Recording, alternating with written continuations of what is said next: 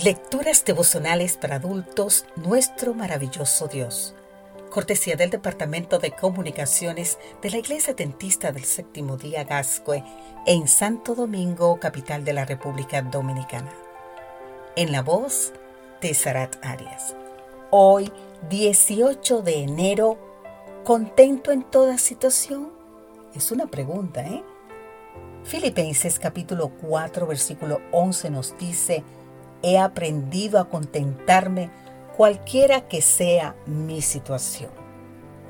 Cuando el apóstol Pablo insistió en su carta a los filipenses que estuviesen siempre alegres, se encontraba encarcelado en una prisión romana, no porque hubiese cometido algún crimen, sino por haber predicado el nombre de Jesucristo.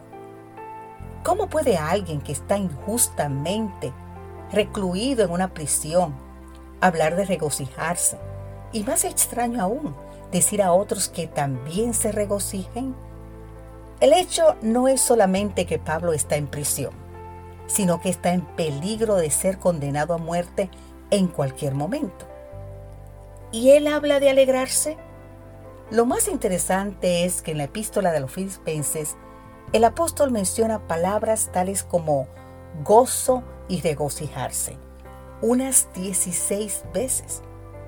¿De dónde saca el apóstol ese buen ánimo en circunstancias tan desfavorables? He aquí su respuesta. He aprendido a contentarme, escribe Pablo, cualquiera que sea mi situación. Sé vivir humildemente y sé tener abundancia en todo, y por todo estoy enseñado, así para estar saciado como para tener hambre así para tener abundancia como para padecer necesidad. Todo lo puedo en Cristo que me fortalece. Te invito a leer más en el libro de Filipenses, exactamente los versículos 11 al 13. Lo que Pablo está diciendo aquí es que, independientemente de cuál fuese su situación, no era él quien tenía que hacer frente a las circunstancias, sino Cristo que vivía en él. Por eso habla de gozo, no de felicidad. Recordemos que la felicidad depende de circunstancias externas, dinero, fama, placeres, que pueden desaparecer en un instante, mientras que el gozo que el apóstol experimentaba era profundo y era producto del amor de Dios que nadie le podía quitar. ¿Cómo logró el apóstol alcanzar ese ideal?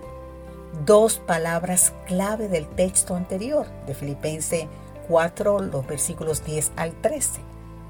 Vienen a nuestro auxilio esas dos palabras. Una es aprender. En medio de sus duras pruebas, Pablo aprendió a desarrollar la convicción de que bajo ninguna circunstancia Cristo lo dejaría solo.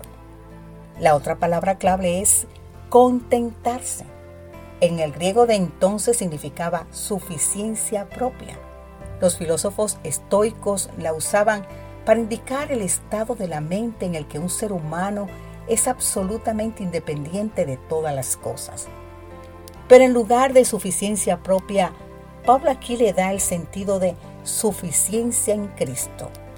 Una gran diferencia.